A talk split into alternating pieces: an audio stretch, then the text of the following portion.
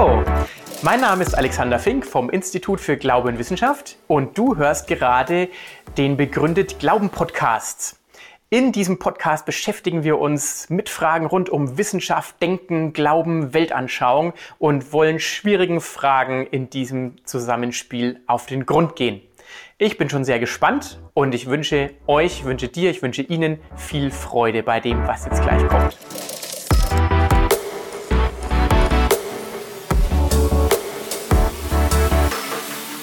Professor äh, Dr. William Lane Craig ist Professor für Philosophie an der Talbot School of Theology der Biola University in der Nähe von Los Angeles. Nach seiner grundlegenden Ausbildung am Wheaton College und an der Trinity Divinity School kam er zu weiteren Studien nach Birmingham in England, wo er 1975 einen PhD in Philosophie an der University of Birmingham erwarb. Anschließend wandte er sich dem Land der Dichter und Denker zu. Er kam also hier nach Deutschland und zwar als Stipendiat der Alexander von Humboldt Stiftung und erwarb Anfang der 80er Jahre einen weiteren Doktortitel im Fach Systematische Theologie hier an der Ludwig-Maximilians-Universität. Neben über 100 Zeitschriften und Buchveröffentlichungen ist Professor Craig besonders durch eine Reihe von Debatten zu philosophischen und theologischen Fragestellungen bekannt geworden.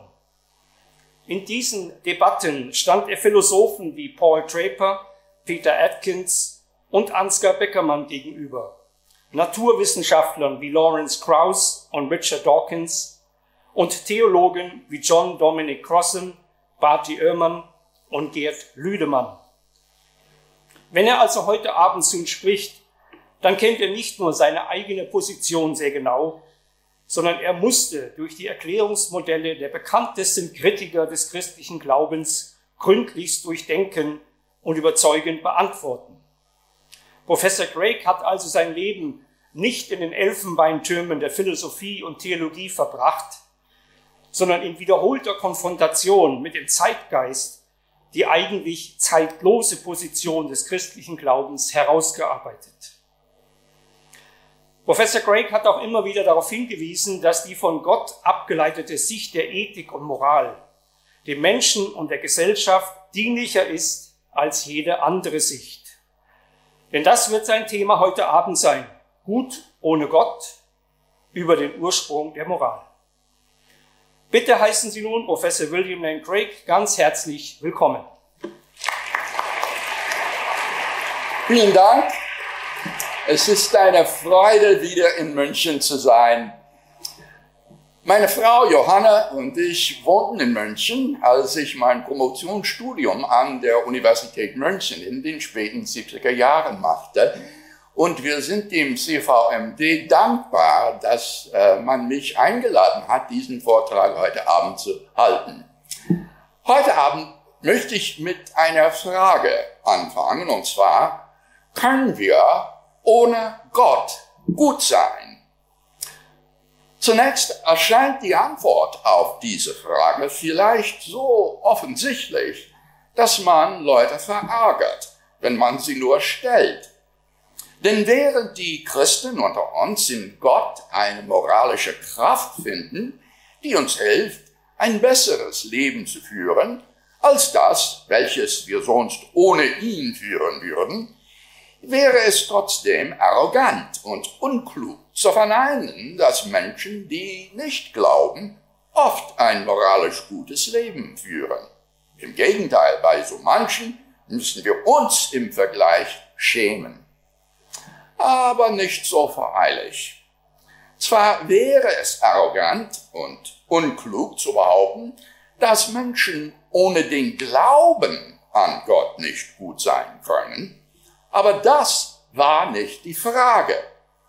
Die Frage war, können wir ohne Gott gut sein?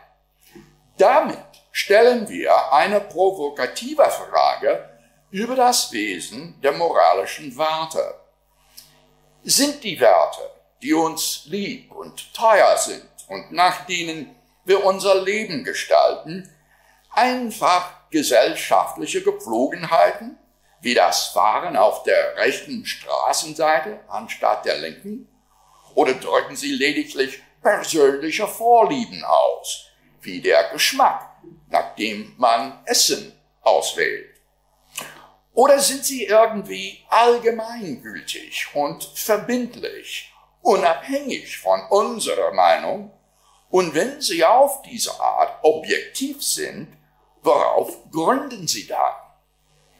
Außerdem, wenn die Moral bloß eine menschliche Konvention ist, warum sollten wir dann moralisch handeln? Insbesondere dann, wenn dabei ein Konflikt mit unseren eigenen Interessen entsteht.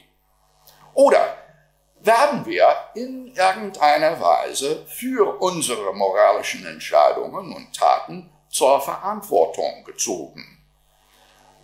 Heute Abend möchte ich den Standpunkt vertreten, dass die Objektivität moralischer Werte, moralischer Pflichten und moralische Verantwortlichkeit gesichert ist, wenn Gott existiert.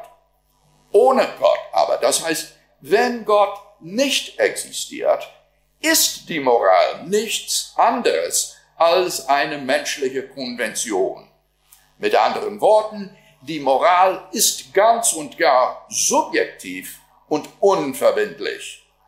Wir mögen dann genauso handeln, wie wir dies tatsächlich tun, aber ohne Gott würde solchen Handlungen nicht mehr als gut oder böse zählen, denn wenn Gott nicht existiert, existieren objektive moralische Werte und Pflichten auch nicht.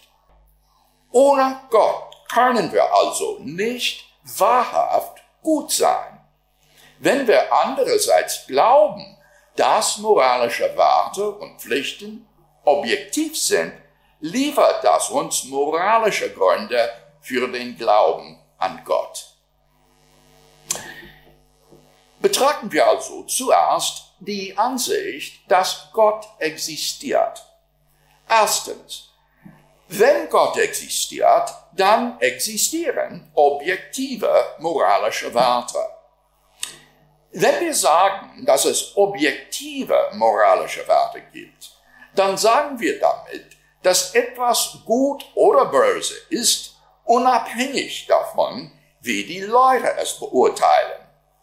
Wenn wir analog dazu sagen, wir haben objektive moralische Pflichten, dann sagen wir, dass bestimmte Handlungen richtig oder falsch sind, unabhängig davon, wie wir sie beurteilen.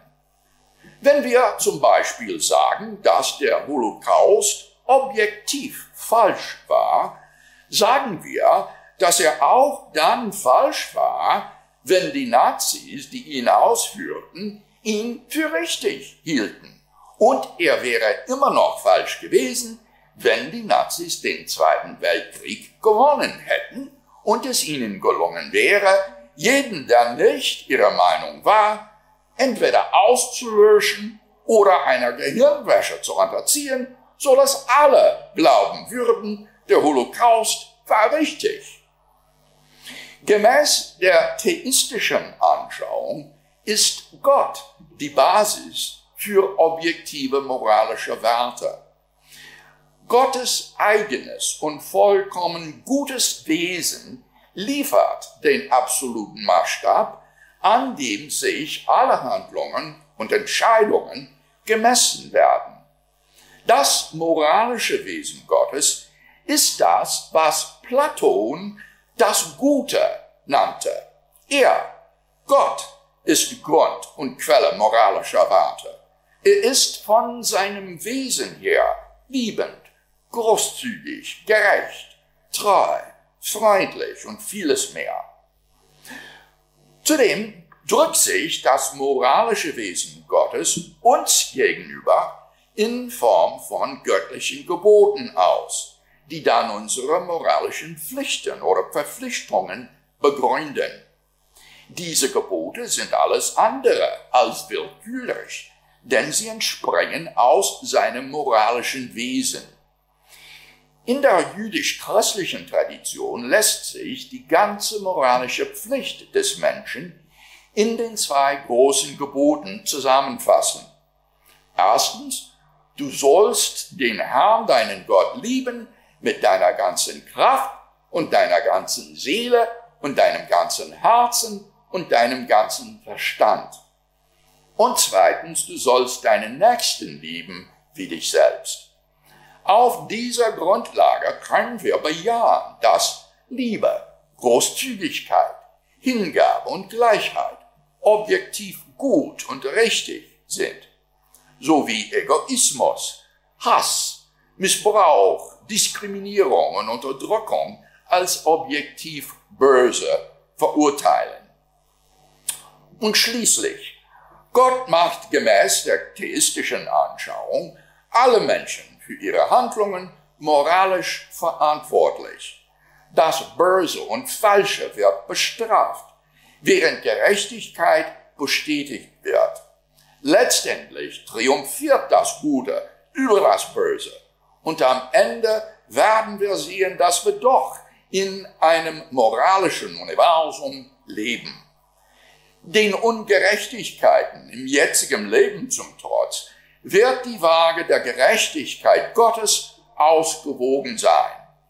Damit wohnt den moralischen Entscheidungen, die wir in diesem Leben treffen, eine ewige Bedeutung inne.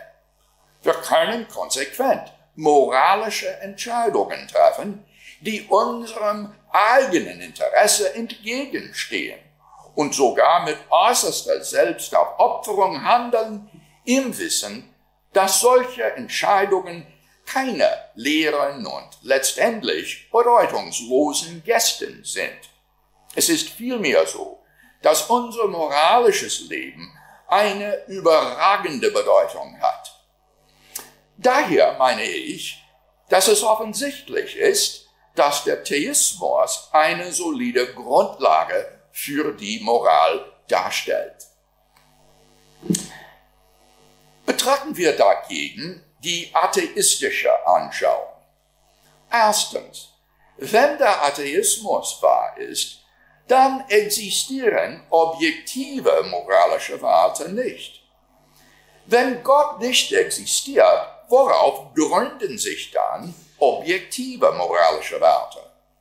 Oder pointierter, was ist die Basis für den objektiven Wert des Menschen? Die am häufigsten anzutreffende Ausprägung der Atheismus ist der Naturalismus. Der besagt, dass die einzigen Dinge, die existieren, diejenigen sind, die von unseren besten naturwissenschaftlichen Theorien postuliert werden. Die Naturwissenschaft ist aber amoralisch. Moralische Werte kann man nicht im Reagenzglas oder unter Mikroskop entdecken. Die logische Folge daraus ist dann, dass moralische Werte nicht wirklich existieren. Sie sind bloß Illusionen des Menschen.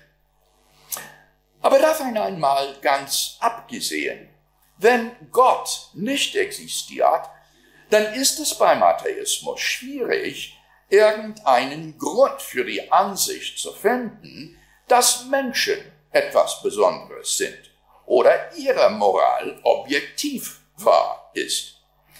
Michael Rus, ein Wissenschaftsphilosoph an der Universität Florida, schreibt dazu, Menschen haben ein Bewusstsein für Moral, weil ein solches Bewusstsein einen biologischen Wert hat. Die Moral ist eine biologische Anpassung, genauso wie Hände, Füße und Zähne. Als rational nachvollziehbarer Satz von Behauptungen über ein objektives Etwas ist die Ethik illusorisch. Ich verstehe, dass man mit der Aussage, liebe deinen Nächsten wie dich selbst, denkt, dass man sich auf etwas außerhalb von sich selbst bezieht. Dennoch hat ein solcher Bezug in Wahrheit keine Grundlage. Die Moral ist einfach eine Hilfe fürs Überleben und für die Fortpflanzung und jegliche tiefere Bedeutung ist eine Illusion. Gemäß naturalistischer Ansicht sind moralische Werte einfach ein Nebenprodukt der biologischen Evolution und der sozialen Konditionierung. Genauso wie eine Pavianherde kooperatives und sogar selbst aufopferndes Verhalten an den Tag legt, weil die natürliche Auslese bestimmt hat, dass das im Kampf ums Überleben vorteilhaft ist, so weisen auch ihre Primatenwetter, Homo sapiens, ein ähnliches Verhalten auf, und zwar aus gleichem Grund. Aufgrund soziobiologischer Zwänge hat sich unter Homo sapiens eine Art Herdenmoral entwickelt, die in der Aufrechterhaltung unserer Spezies im Kampf ums Überleben auch gut funktioniert. Doch scheint Homo sapiens nichts zu haben, wodurch diese Moral objektiv wahr würde. Zu denken, dass Menschen etwas Besonderes sind, heißt der Versuchung des Spezisismus zu erliegen einer unberechtigten Vorliebe für die eigene Spezies. Betrachten wir zweitens moralische Pflichten. Nach atheistischer Anschauung gibt es keinen göttlichen Gesetzgeber. Aber was ist dann die Quelle moralischer Pflicht? Warum sollten wir denken, wir unterlegen irgendeiner Verpflichtung, irgendetwas zu tun? Wer oder was erlegt uns solche Pflichten auf? Nach atheistischer Anschauung sind Menschen einfach Tiere und Tiere haben keine gegenseitigen moralischen Verpflichtungen. Wenn ein Löwe ein Zebra tötet, dann tötet er ein Zebra, aber er ermordet es nicht.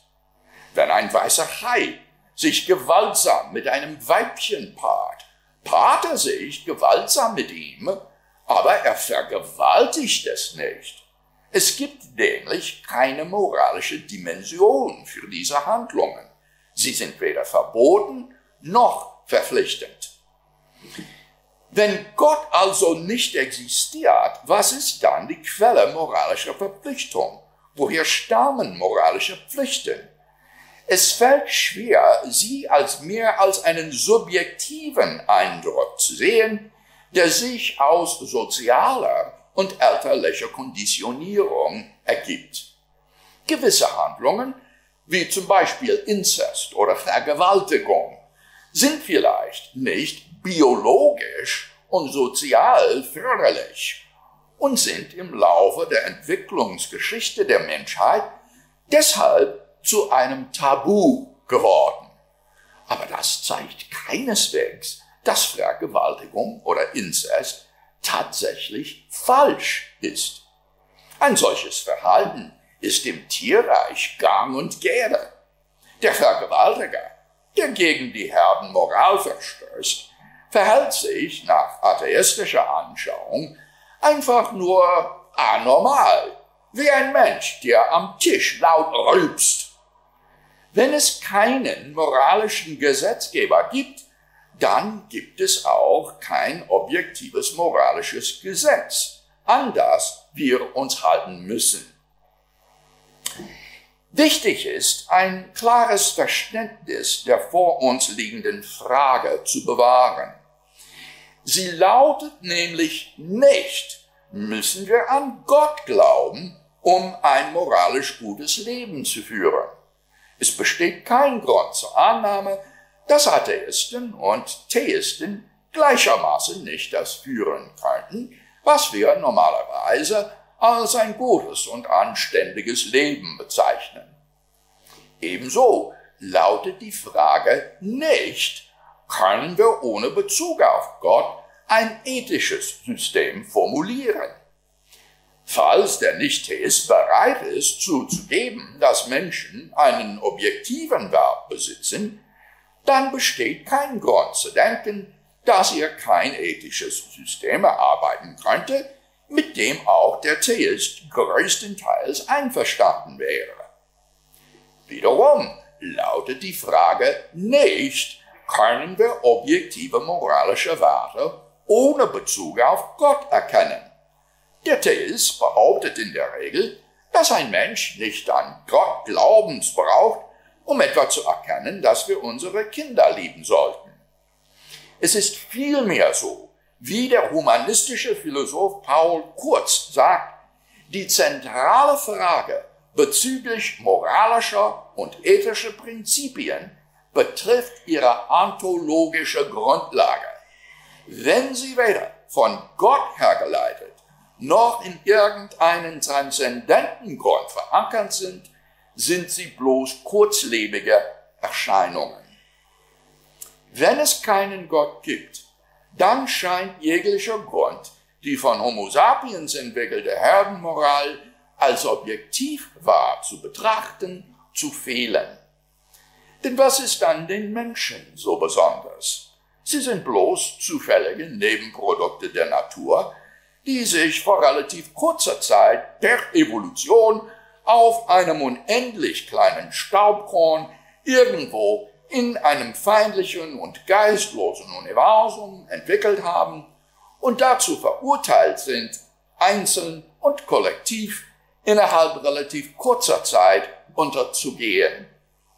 Wenn, wie Kurz meint, die moralischen Prinzipien, die unser Verhalten regeln, ihre Wurzel in Gewohnheit, Sitte, Gefühl und Mode haben, dann tut der Nonkonformist, der sich über die Herdenmoral hinwegsetzt, nichts gravierenderes, als sich unmodisch zu verhalten.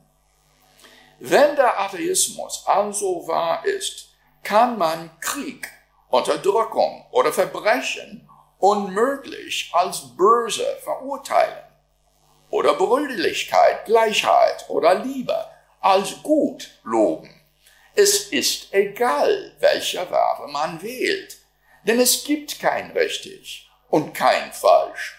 Gut und böse existieren nicht. Folglich war eine Gräueltat wie der Holocaust in Wirklichkeit, moralisch gesehen, ohne Belang. Sie meinen vielleicht, dass er falsch war, aber Ihre Meinung hat keine größere Gültigkeit als die des nationalsozialistischen Kriegsverbrechers, der ihn für gut hielt. Ein Rabbi, der in Auschwitz gefangen gehalten wurde, sagte, dass es so gewesen wäre, als ob alle zehn Gebote ins Gegenteil gedreht worden wären. Du sollst töten, du sollst lügen, du sollst stehlen.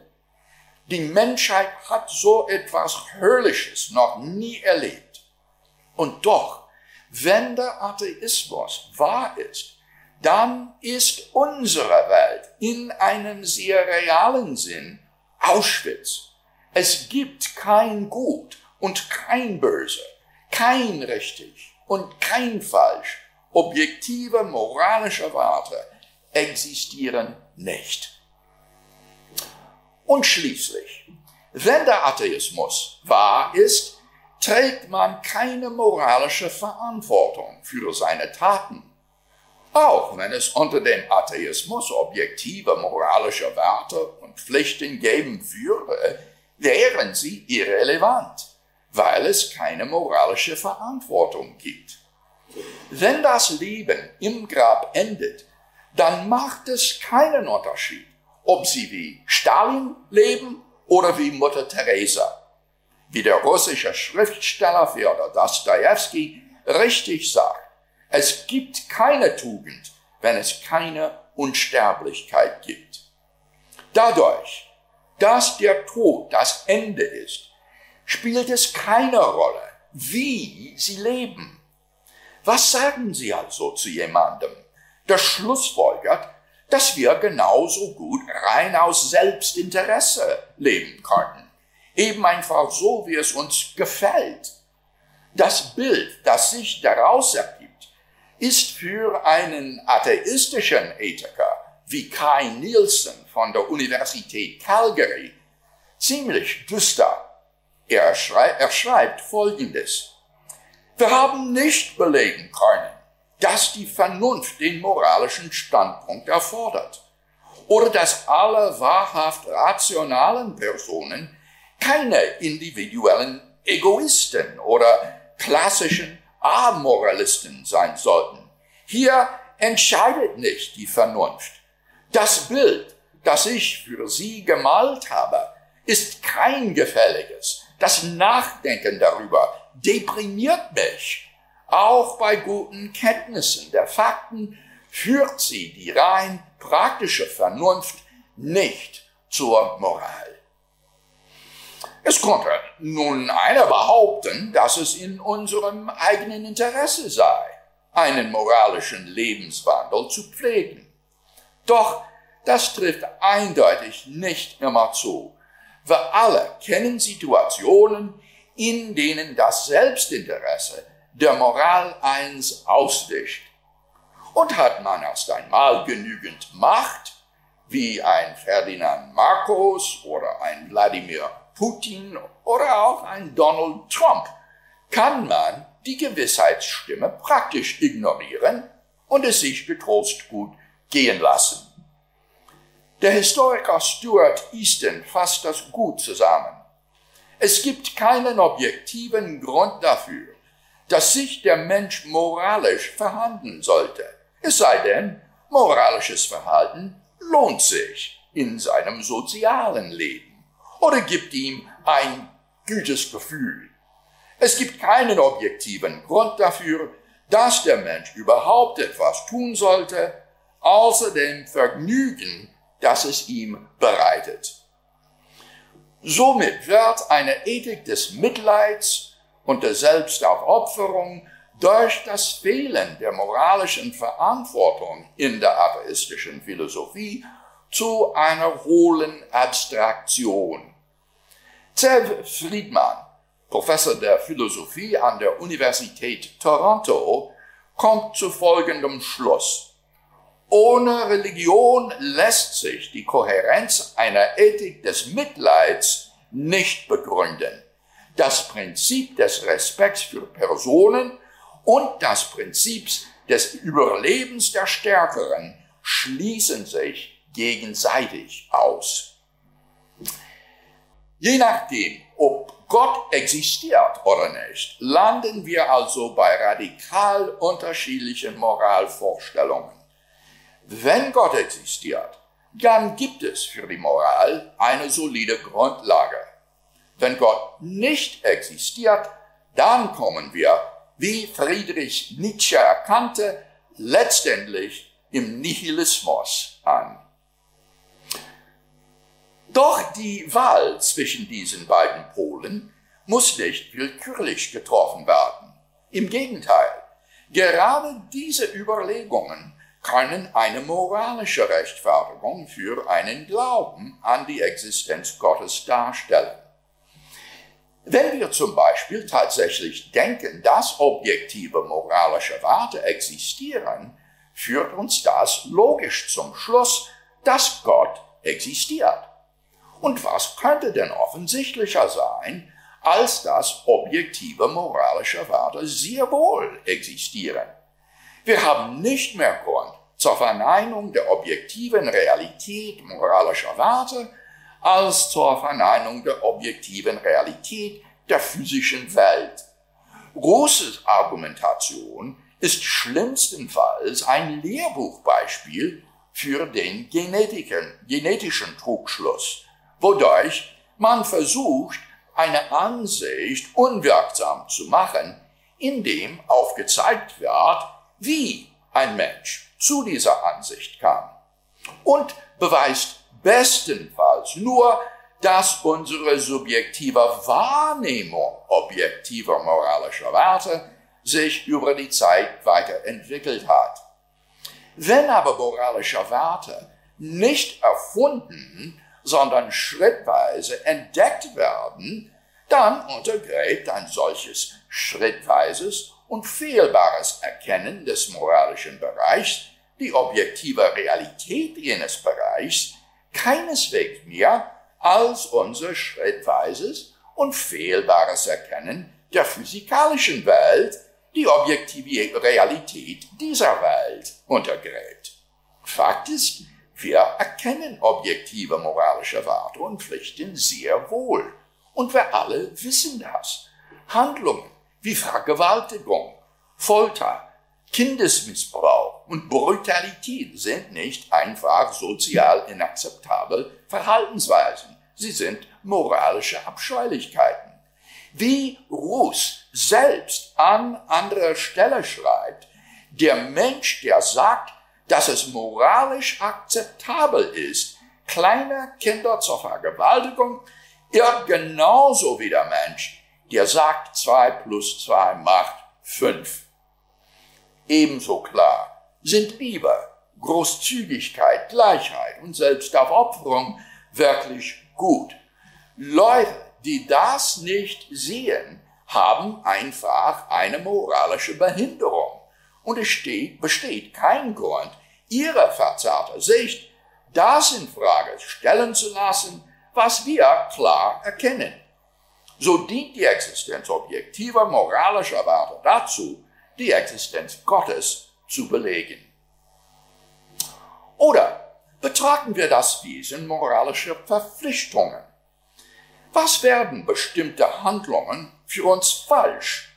Warum sollten wir bestimmte Dinge tun und andere nicht? Woher kommt dieses sollte? Wenn wir die Existenz Gottes verneinen, dann ist es schwierig, in moralischen Verpflichtungen oder in richtig und falsch irgendeinen Sinn zu entdecken, wie Richard Taylor erläutert.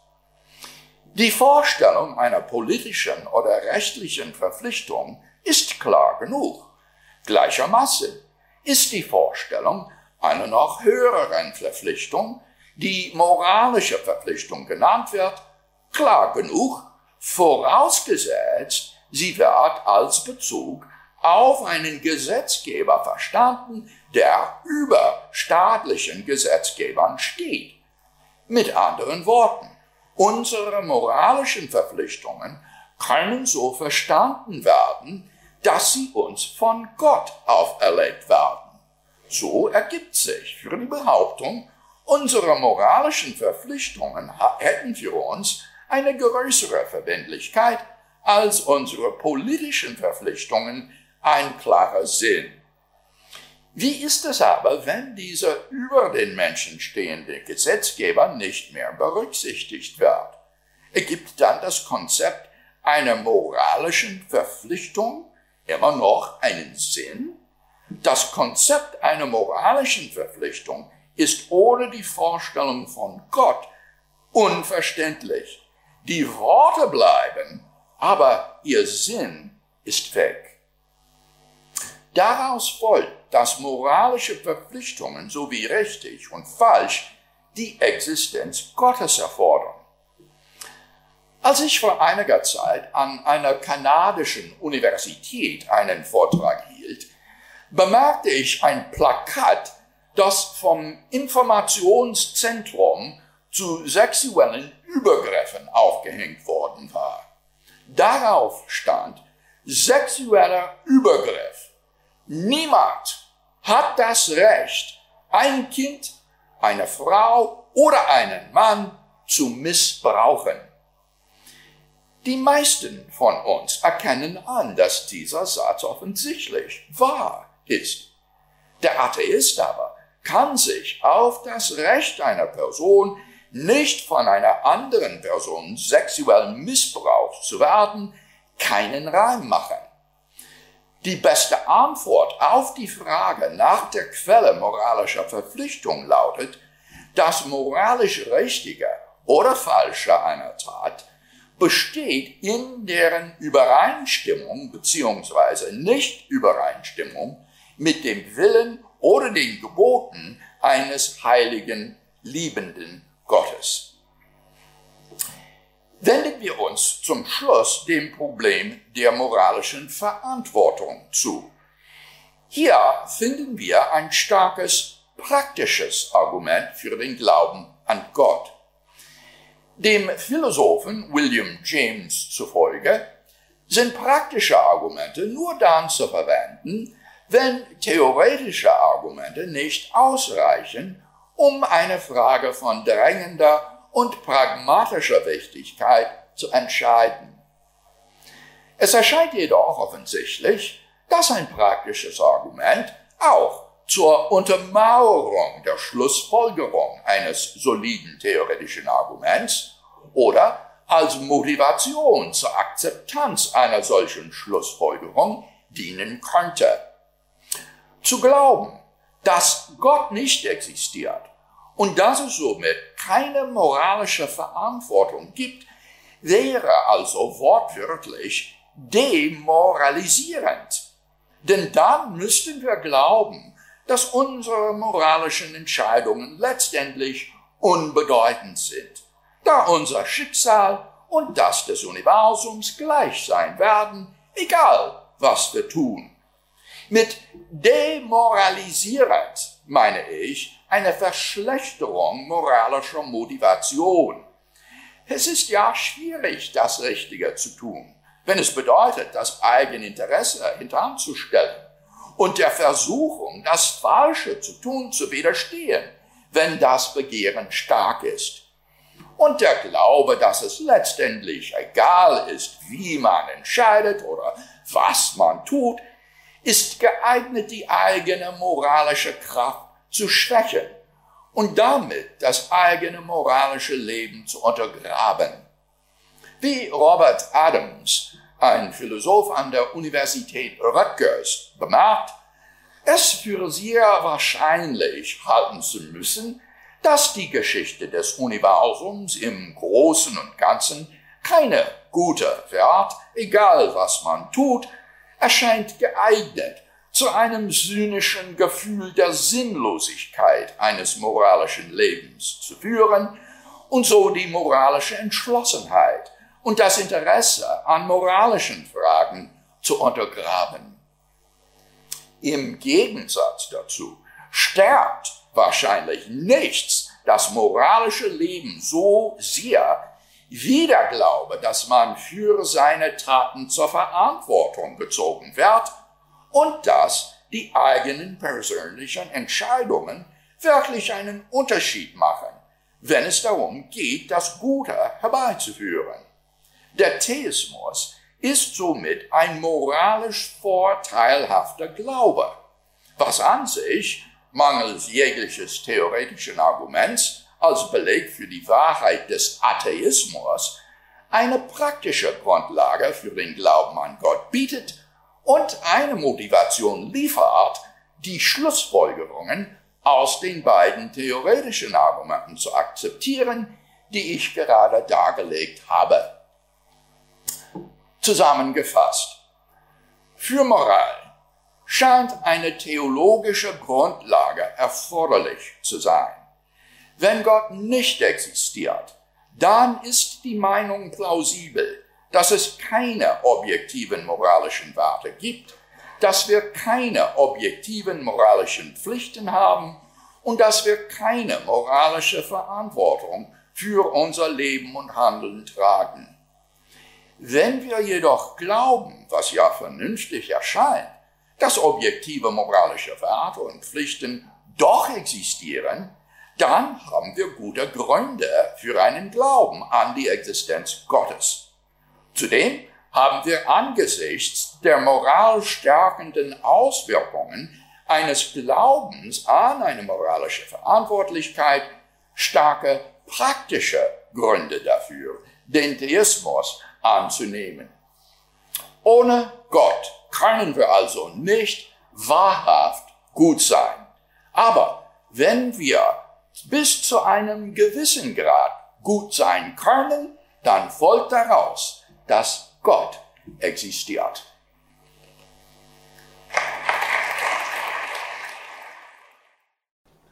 Das waren spannende Gedanken. Ich glaube, es lohnt sich nochmal kurz drüber nachzudenken. Äh, wenn noch Fragen sind, meldet euch gerne, melden Sie sich gerne über unsere Webseite iguw.de zum Beispiel, äh, übers Kontaktformular oder schickt Sie eine E-Mail oder über Facebook oder Instagram. Wir reagieren darauf. Wir sind gespannt und wir hoffen, wir sehen uns bald wieder.